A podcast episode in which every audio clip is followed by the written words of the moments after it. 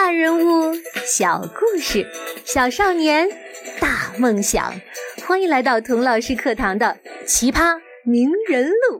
你好，我是童老师。上集说到，乔布斯离开苹果之后，左右开弓，一南一北，经营着两家公司，Next 和皮克斯。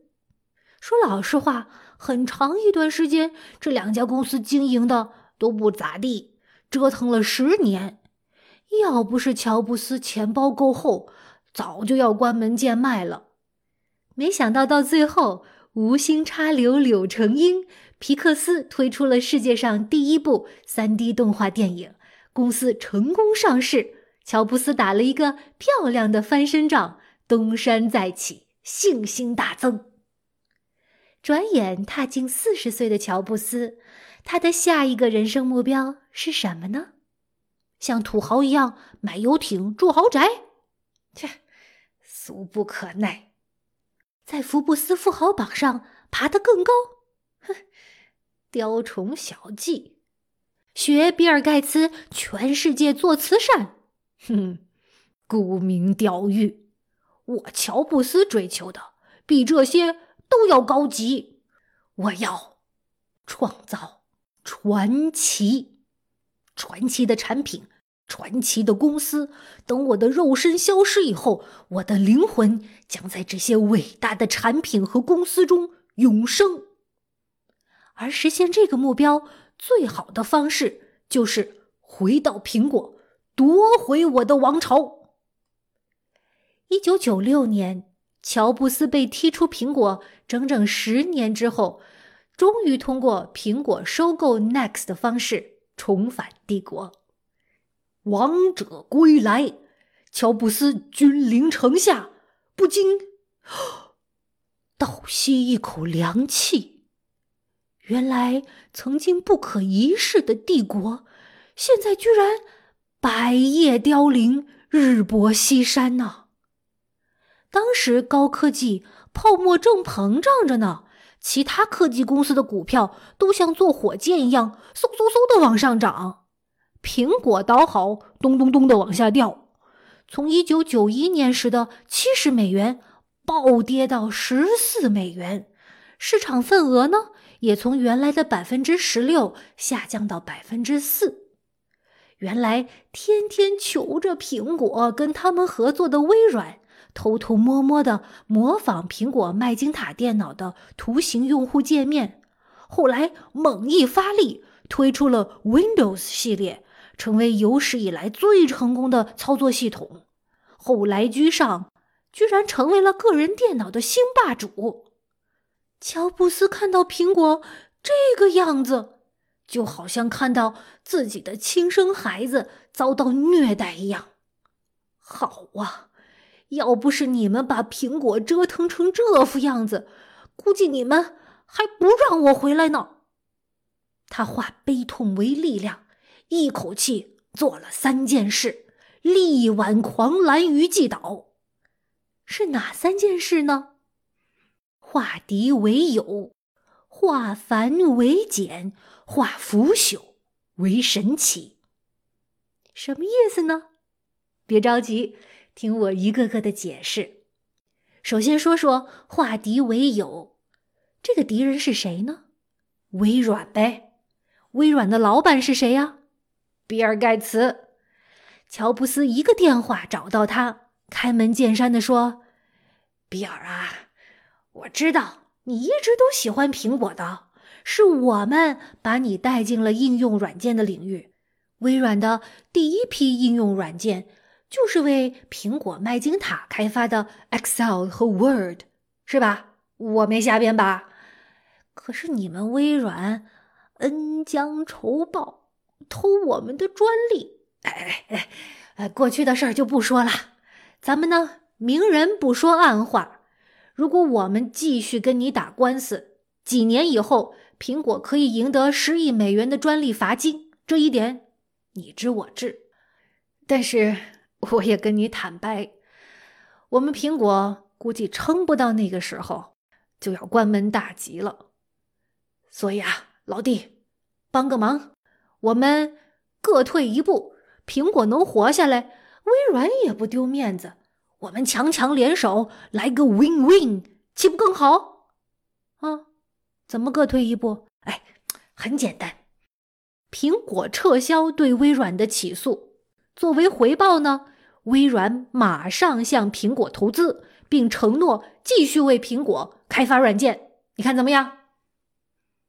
比尔盖茨也是个聪明人，两个聪明人惺惺相惜。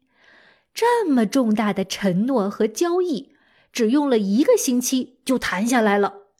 微软向苹果注资一点五亿美元。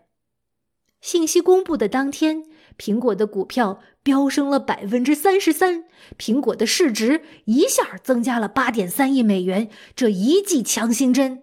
把苹果从死亡线上拉了回来，这是第一件事，化敌为友。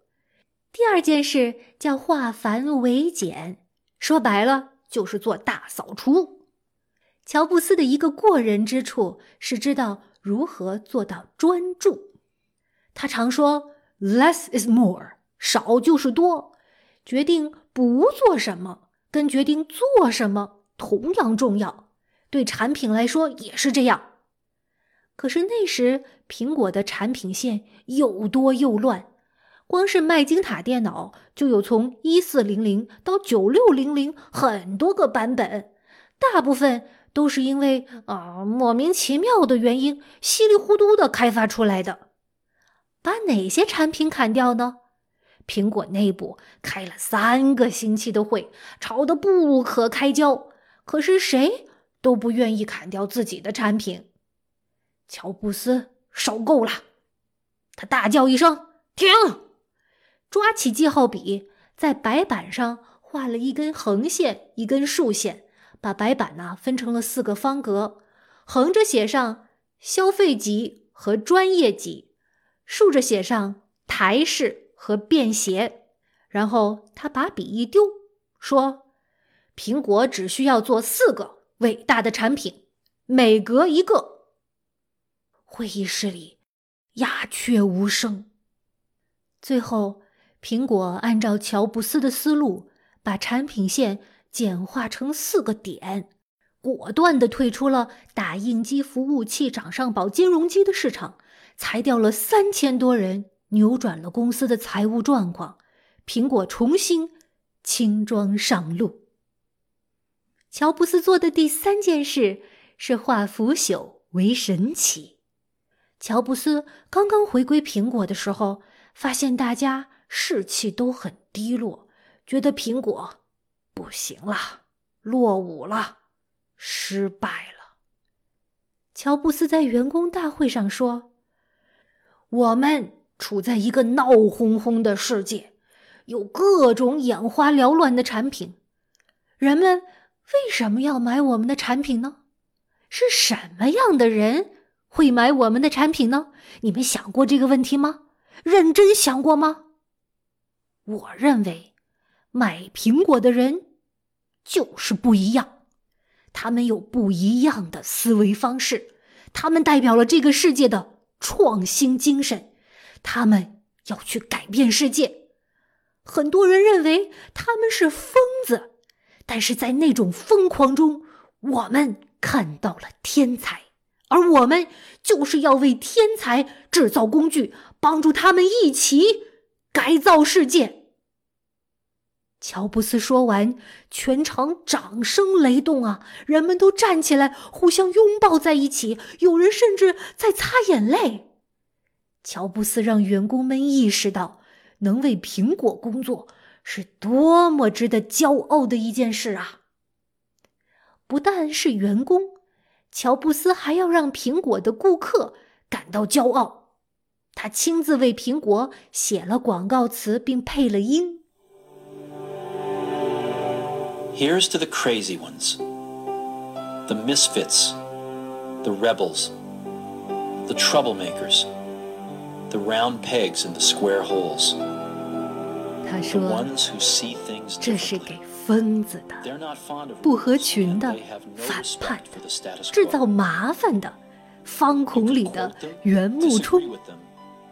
有人认为他们是疯子， 我们却看见了天才，因为那些疯狂到自认为可以改变世界的人，就是真正改变世界的人。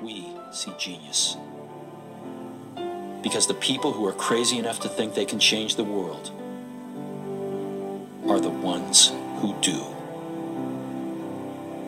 广告上出现了一个又一个伟大天才的黑白照片：甘地、爱因斯坦、马丁·路德·金、毕加索。人们看了广告之后，觉得拥有苹果，自己仿佛多多少少也跟这些伟大的天才一样，富有创造性，敢于创新，不同凡响。这正是当时苹果的广告语。Think different，不同凡响，想象的想。回归苹果仅仅两年之后，乔布斯带领苹果不断扭转了巨额的亏损，还一下创造了三点零九亿美元的利润。乔布斯归来，苹果归来。但是，乔布斯的传奇还没有结束。